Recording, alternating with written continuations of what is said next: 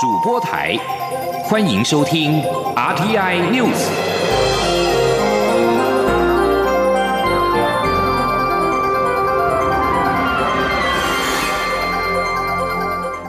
听众朋友您好，欢迎收听这一节央广主播台提供给您的 RT News，我是张顺祥。前总统李登辉七月三十号辞世，今天上午由台北荣总移灵到台湾基督教长老教会济南教会举行追思礼拜。十一点多，车队在警车开导之下，缓缓驶入凯达格兰大道，绕行总统府一周。总统府秘书长李大为以及总统府国安会各级官员、宪兵都在总统府大门前列队敬礼致意。另外，也有民众驻足在凯道的两旁。总统府表示，李登辉在台北市立第二殡仪馆火化。总统府期盼各界尊重家属，相关的细节不对外公布，而且全程并不公开，也深切盼望各界不要打扰家属。而北荣的副院长黄信章受访时说：“医护人员都是自发送行，代表对李登辉的爱戴跟不舍，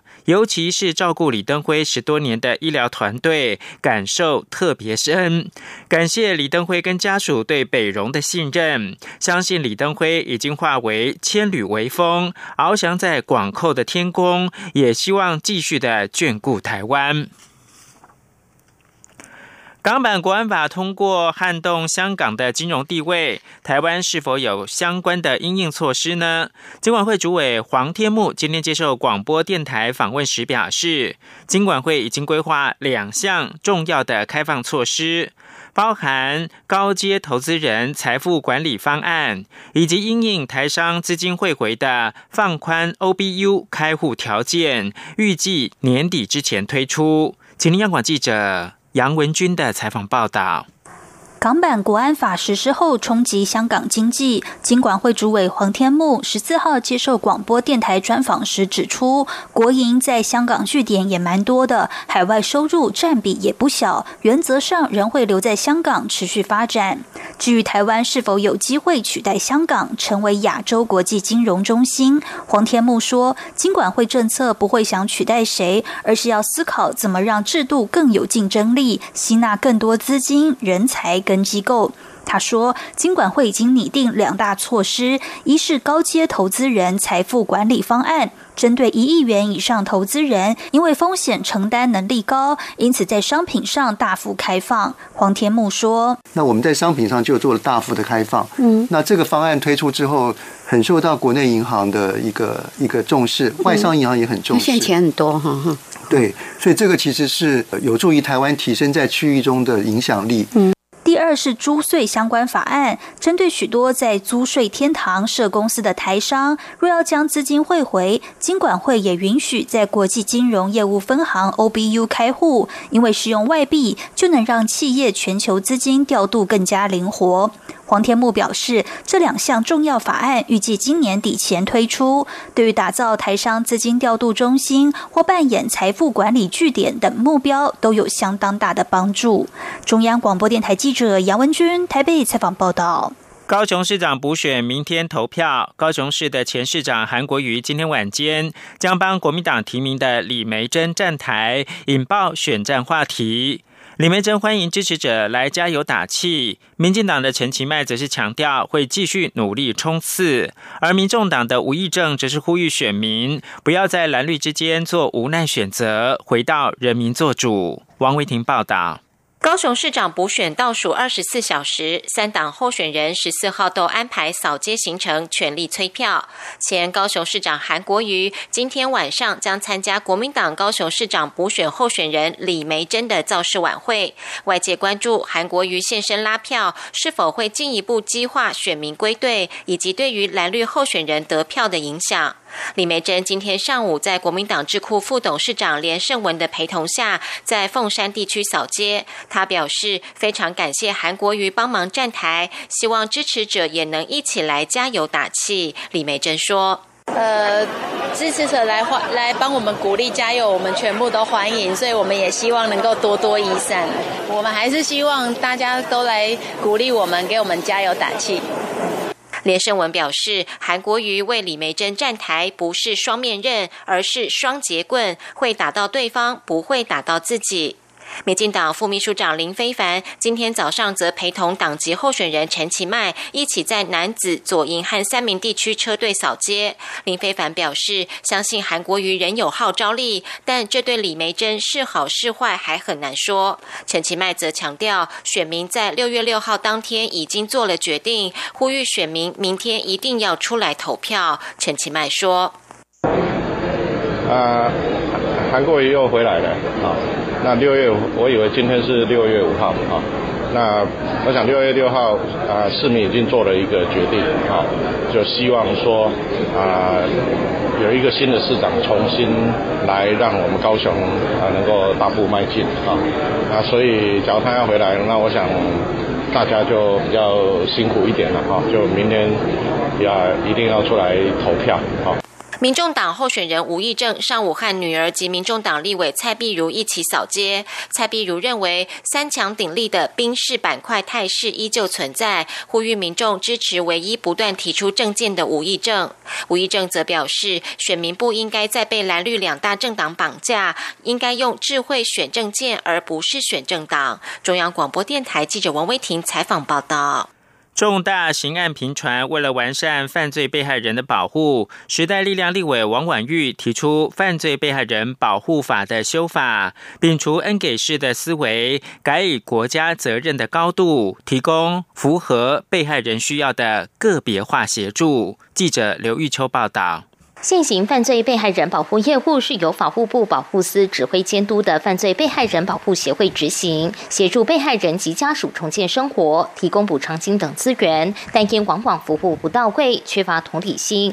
而对被害人家属造成二度伤害。为了完善犯罪被害人的保护，时代力量立委王婉玉提出修法，并邀集律师团及民间团体说明大幅度修法的八大重点。王婉玉指出，犯罪被害人保护法制定至今二十二年，虽然历经多次修法，但内容仍局限在补偿金审核与发放的问题。他的修法重点是将台湾犯罪被害人保护政策与法制彻底摒除恩给式的思维，改以国家责任的高度，同理犯罪被害人与家属在犯罪事件受到的冲击与创伤。因此，将犯罪被害人保护法更名为犯罪被害人权益保障法。我们希望能够摒除过去这个恩给式的这个思维，就是说，哎，我给你这些服务好像是一种恩惠，这其实是应该是要是国家的责任。所以，我们把这个这样子的定位重新的来做讨论以及来做规范。我们希望说，能够同理到犯罪被害人以及家属在这些事件发生之后的冲击以及伤害之后，我们也能够持续的给予协助。支持修法的实地立委邱显志也指出，现行犯罪被害人保护法很简陋，保护范围也很窄，只限定在犯犯罪。被害人死亡、重伤跟性侵害的案件，其他的被害人无法受到保护，甚至许多人不知道犯保协会的存在，跨部会沟通合作严重不足。因此，这次修法应明定，行政院应定期召开跨部会协调联席会议，敦促各部会在犯罪被害人权益保障业务上的推动、支援和协调。而为避免秦岭犯罪被害补偿金造成被害人家属二度伤害，王婉玉的修法版本也将现行国家代位求偿的方式改为国家对被害人直接补偿，并采取定额给付的原则，明定各个给付项目的等级、金额以及审核事项的标准，让审议委员会有可操作的客观标准。此外，为了让犯罪被害人的保护工作有稳定的财源益助，王婉玉的修法中也明定法务部应设置犯罪被害人保护基金。同时，目前犯保协会的业务运作受到法务部检察单位的指挥。修法也将犯保协会走向董事会民间化与决策民主化，让组织的运作具备公开透明。中央广播电台记者刘秋采访报道。妇女救援基金会今天呼吁，国高中课纲跟教科书的慰安妇用语应该接轨联合国人权委员会的见解，全证明为军事性奴隶。妇援会认为，这不仅正视军事制度压迫人权的事实之外，也能够协助学生了解历史原貌。肖兆平报道。八月十四号是国际慰安妇纪念日。近三十年来，持续投入慰安妇服务与议题倡议的妇女救援基金会，十四号在台北市大道城阿嬷家和平与女性人权馆举行记者会。傅园会董事长叶德兰表示，过去八一四都会前往日本台湾交流协会表达诉求，而今年则选在阿嬷家，是因为国家对女性性暴力制度化的问题，并非仅限单一。政府，所以他们拉高诉求高度，除了持续要求日本政府应对迫害女性的这段历史认错道歉外，也呼吁国高中课纲与教科书应把慰安妇证明为军事性奴隶。他说：“慰安妇的这个名词是，呃，日本政府当时在军事制度下所做的一个名词。那我们希望能够使用国际人权法框架下面的这个名词‘战争性奴隶’来作为正式的我国的文书的用语。”复原会执行长杜英秋表示，目前国内已知还健在的阿嬷只剩下两位。随阿嬷的凋零，这段压迫人权的历史更无法被社会看见。所以，希望克刚能系统性的以军事性奴隶谈及这段历史之外，更重要的是引导社会看见台湾女权的发展脉络。他说：“慰安妇的意义，它不是一不只一个战争的部分，它要包含是说，这一群阿妈她愿意讲出来哈，然后扭转那个社会氛围。他们从以前是也不敢让人家知道，到现在他勇于站出来。”我觉得这是很了不起的的事情，加上那个就是民众怎么看待他们的处境哈。由于疫情加上租金影响，阿妈家确定会在十一月闭馆。不过杜英秋强调，他们的服务与关注力道不会改变。一旦明年新馆确定后，除了延续战争下性暴力受害者的议题外，也会扩增 Me Too、数位性暴力等议题，希望提升台湾性别人权的国际能见度，也成为台湾。与世界互动的交流平台。中央广播电台记者肖兆平采访报道。国际新闻：白宫经济顾问科德洛十三号说，川普政府对美中第一阶段贸易协议有关中国履行承诺购买美国货物的进展感到满意，暗示十五号初步审核的时候，这项协议将会继续的存留下来。科德洛在白宫向媒体引述贸易代表莱特海泽向总统川普提报的评论，指出中国现在真的在采购进口我们的商品，这对美国的农务业带来很大利益。莱特海泽跟中国国务院副总理刘鹤十五号将举行视讯会议，首度就第一阶段贸易协议执行的状况进行半年度的审核。华府跟北京近来因为一连串问题关系紧张，但美中今年元月十五号签署的第一阶段贸易协议仍然是撑过了风暴。科德洛说，莱特海泽告诉川普，中国现在购买美国出口商品超过百分之四十，高于二零一七年基准年的大概百分之二十。美国总统川普十三号突然在白宫宣布，以色列和阿拉伯联合大公国已经达成历史性的和平协议，双方将全面关系正常化，希望协议终结中东地区长达七十二年的敌对。联合声明表示，以色列和阿联的代表将会在未来几周内会晤，签署有关投资、观光、航班直飞、安全保障以及互设大使馆等双边的协定。对此，巴勒斯坦自治政府表达强烈反对跟谴责，并要求阿拉伯联合大公国以及阿拉伯联盟召开紧急会议。巴勒斯坦自治政府主席阿巴斯发表声明，称这项协议是对巴勒斯坦人的挑衅。对于巴勒斯坦人将耶路撒冷视为未来建国首都的目标来说，是一种背叛。而联合国秘书长古特瑞斯则是希望和平协议能够帮助实现以色列跟巴勒斯坦的两国方案达成中东和平。新闻由张顺祥编播。我是张鸾医师。海外回国民众记得要事先通报，如果有下列情形，就需入住防御旅馆：一、家中有六十五岁以上长者、六岁以下幼童、慢性病患者；二、家中没有含卫浴的专用房间。若有以上情形，提醒您回国前请先完成订房。如与家人同住，但生活空间可确实区隔，且有含卫浴的专用房间，可选择在原住所进行居家检疫，请在入境时主动声明。有政府，请安心。资讯由机关署提供。这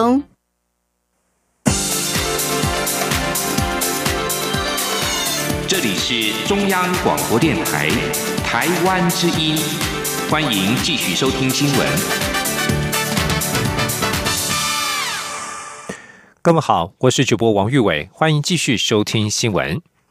立法院本会期第二次临时会恐怕喊卡，政府纾困三点零预算审查延宕。经济部长王美花今天指出，经济部将依特别条例规范，向行政院报请先动用部分经费协助产业纾困，只要获得行政院同意，就会先受理第三季的纾困申请。其中，制造业纾困大约需要新台币一两百亿元，会展业则需要二十到三十亿元。今天，央广记者谢嘉欣的采访报道。民进党立法院党团原拟召开第二次临时会处理纾困三点零预算，不过因国民党团扬言反对，民进党团总召柯建明日前预告九月再见，言下之意将不再召开临时会。纾困三点零预算难以审查，冲击产业纾困，已有厂商预期将出现倒闭潮。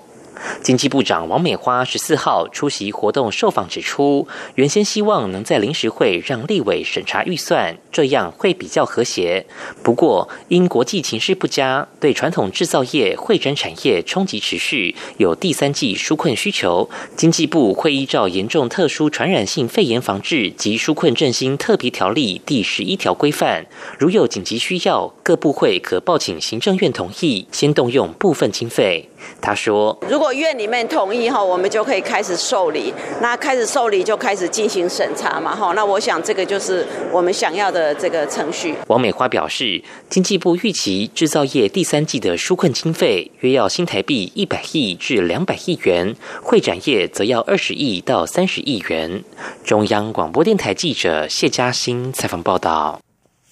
文教消息。在土耳其举办的第五十二届国际化学奥林匹亚竞赛落幕。教育部今天发布，台湾四名代表队学生囊括二金二银，在六十个参赛国家当中排名第五。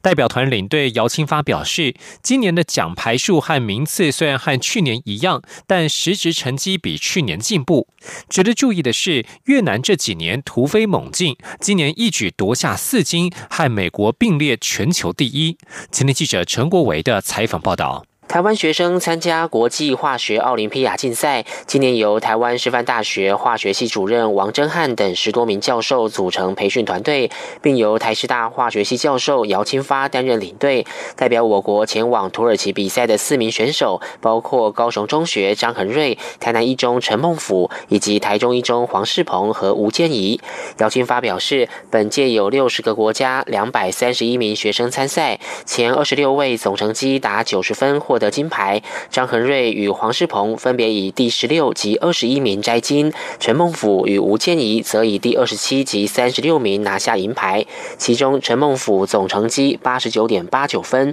是五十名银牌得主中成绩最高。银牌的第一名实际上是我们台湾的代表队，有点可惜啊，就是说他如果往上一点点，是金牌。另外一个银牌排名是银牌五十名里面的十名，那这个成绩相对于去年是真的比较好。我国两金两银，在本届总名次排行第五，越南及美国都夺得四金，位居第一。中国与新加坡各三金，并列第三。姚清发指出，台湾学生没有退步，但越南实在进步太快，这几年成绩都在前段班，今年更一举拿到四金，令众人目瞪口呆。他从一四年到现在，每一年都在进步，到到今年到达巅峰，四金排名第一。那这个代表说，他这个国家一定有他值得我们去参考学习的地方，他算知识可以工作。姚清发表示，十二年国教课纲实施，各年级现在逐步使用新教材。他建议相关单位可借由附录的方式，在课本中保留以往一些对顶尖学生较重要或较艰涩的内容，将有助于往后学生参加奥林匹亚等国际竞赛。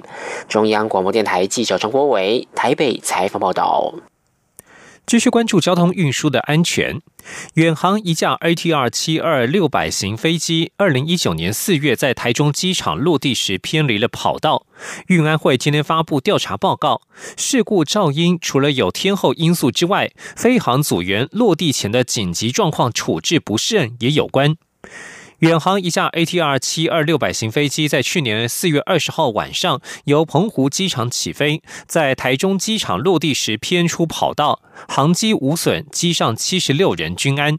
该事故交由运安会进行调查。经过一年多的调查之后，运安会在今天对外发布事故调查报告。根据运安会所发布的报告，远航飞机会偏离跑道的可能噪音是飞行组员在落地前未完全修正航机左偏的现象，在扬转时未目视中心线，而且未重飞而落于跑道的左侧。在落地时未使用湿滑跑道落地技巧，触地之后也未适切修正航机左偏的趋势而偏出跑道。在相关风险方面，运安会认为远航现行组员资源管理训练及考核未能有效达成训练目标，影响飞行组员在飞行中对于相关风险威胁评估、状况警觉及沟通决策能力。而台中机场跑道无中心线灯及跑道道面排水功能不良，也影响航机于不良天候时的落地操作。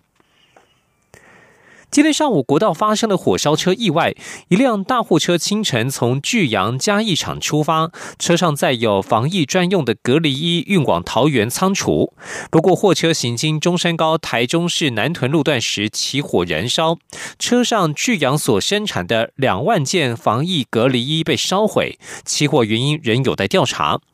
巨阳公司表示，损失将由保险公司理赔。目前隔离衣月产能达到上百万件，可以立即补足其缺口，不影响防疫工作。巨阳表示，目前隔离衣日产能达到七万至八万件，换算月产能达到上百万件，产线可立即生产，替补这毁损的两万件隔离衣，对国家防疫没有影响。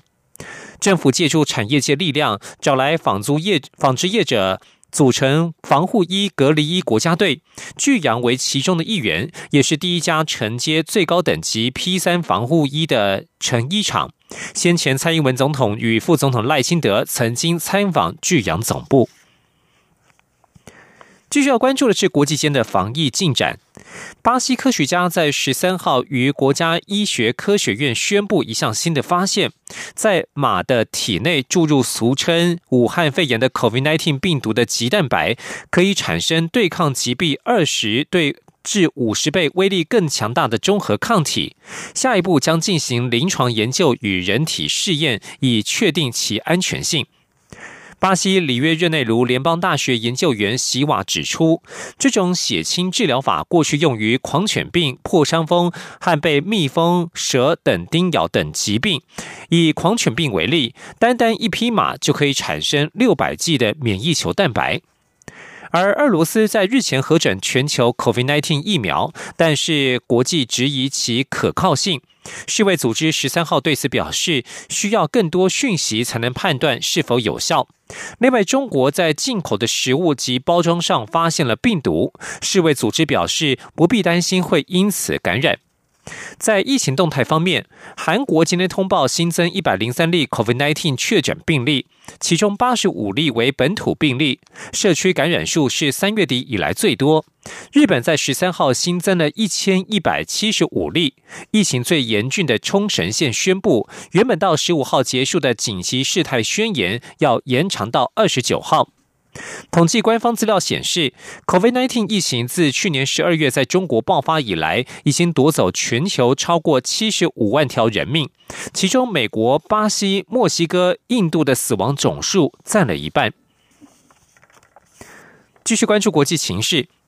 美国国务卿蓬佩奥访问中欧，第二站来到美国第一夫人梅兰妮亚的故乡斯洛维尼亚。蓬佩奥在会晤斯洛斯洛维尼亚总统与外交部长之后，共同签署了五 G 安全联合声明，决定共同抵御威权主义的威胁，也就是五 G 建设将排除中国网络与电信设备厂商华为等厂商。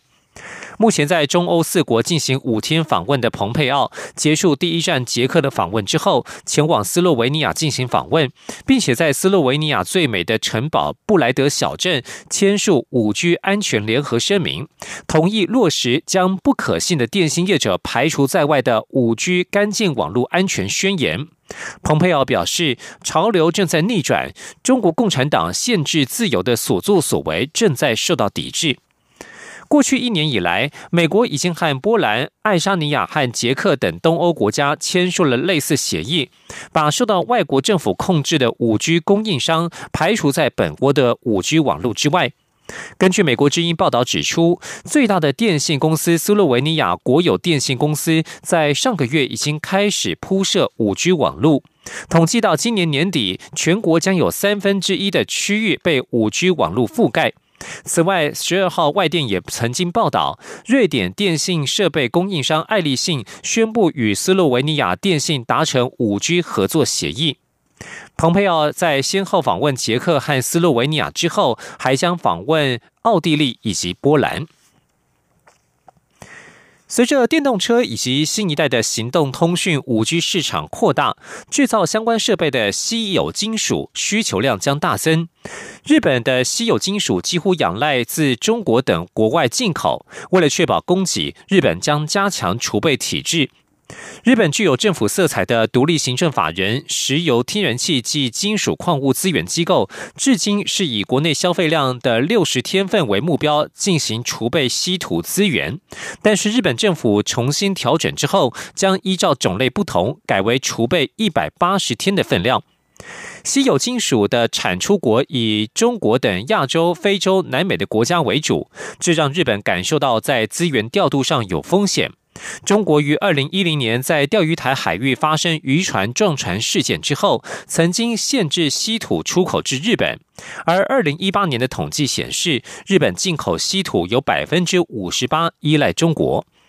日本政府预料，在今后的全球资源取得竞争将趋于激烈，因此要加强支援商社等民间企业取得矿山开发或是冶炼的权益。除了修法加强支援民间企业进行矿山的开发之外，民间企业如果要对制炼厂出资，也可获得债务保证。